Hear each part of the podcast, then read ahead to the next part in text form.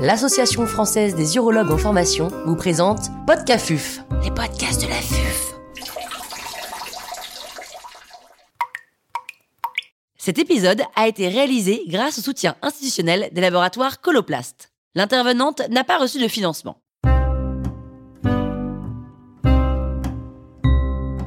Bandelette sous-urétrale chez l'homme, indication et technique chirurgicale. Docteur Inès Dominique, chirurgien urologue au groupe hospitalier Diaconesse Croix-Saint-Simon à Paris, nous fait part de son expertise.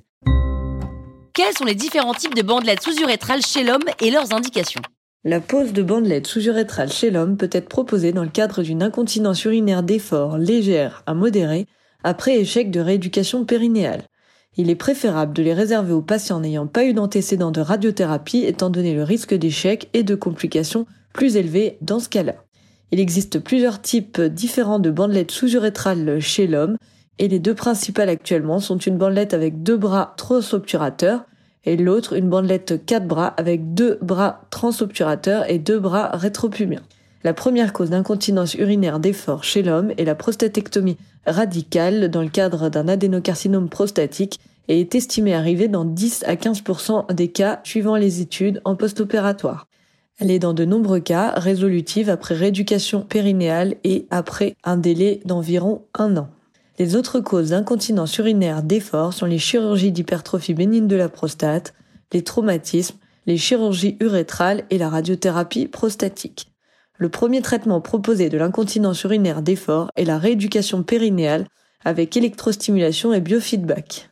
Si à un an de la chirurgie initiale ou du traumatisme, le patient est toujours gêné par une incontinence urinaire d'effort malgré la rééducation, on peut alors lui proposer des traitements adaptés après un bilan préopératoire. Quel est le bilan préopératoire à réaliser? L'interrogatoire du patient va permettre d'évaluer le type d'incontinence urinaire, le degré d'importance d'incontinence et le retentissement sur la vie quotidienne du patient.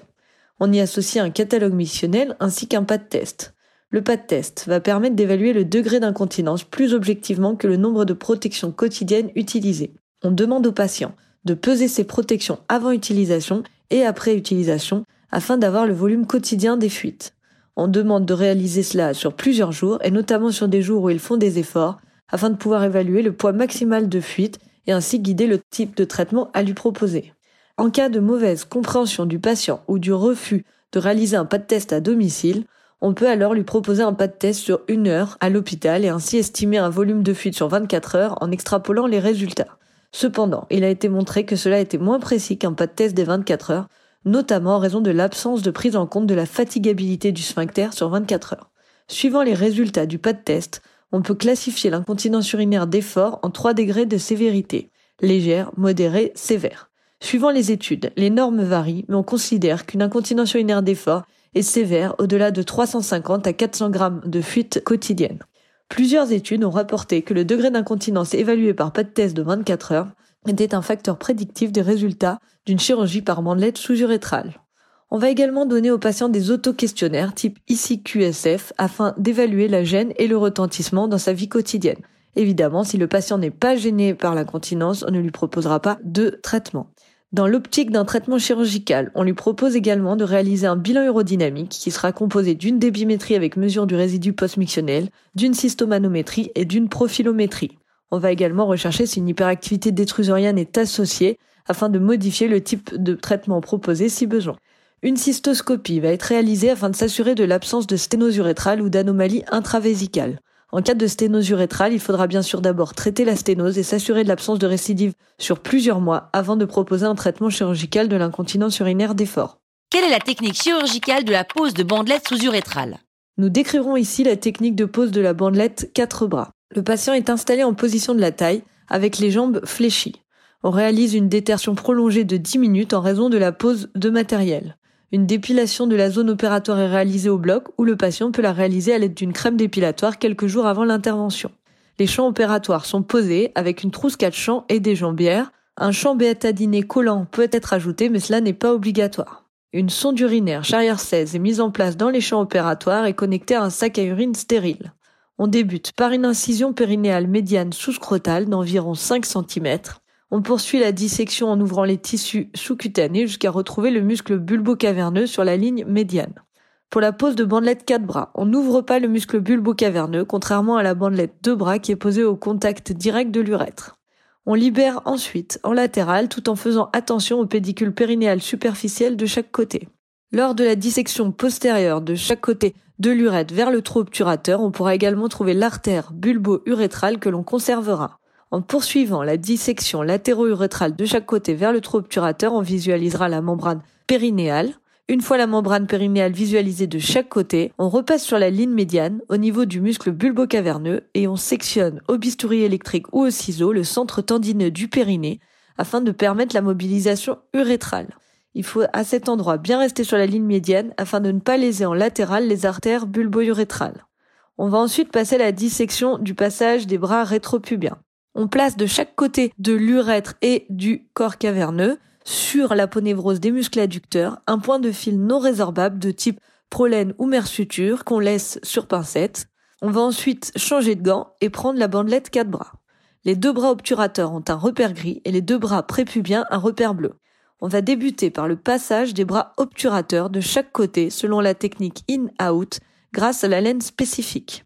On place le fil du bras obturateur dans l'incision en T de la laine afin de bloquer le nœud et éviter que la bandelette se désolidarise de la laine lors du passage obturateur.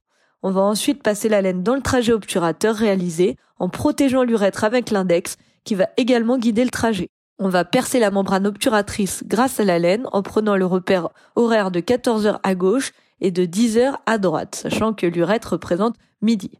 Une fois la membrane percée, on réalise une rotation en prenant soin de rester au contact de l'os pour limiter le risque de plaie vasculaire ou nerveuse, et on ressort au niveau cutané en faisant une incision à la lame sur la laine. On récupère alors le fil de la mandelette et on ressort la laine en reprenant le trajet initial le long de l'index.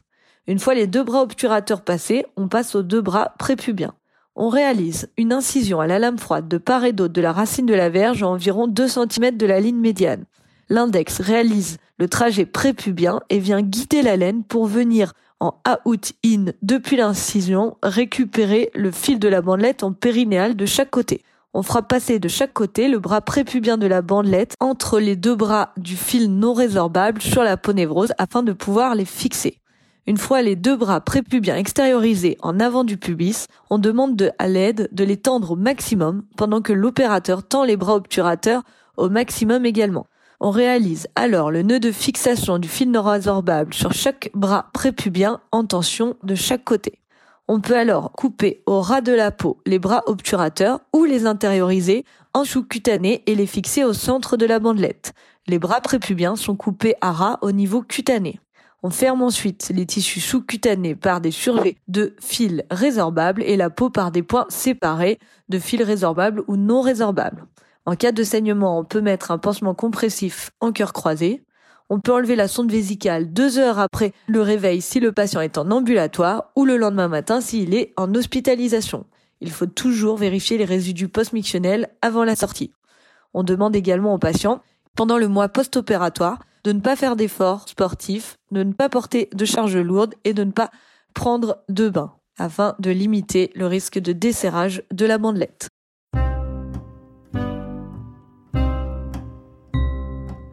Un grand merci au docteur Inès Dominique pour ses conseils précieux. C'était Podcafuf, les podcasts de la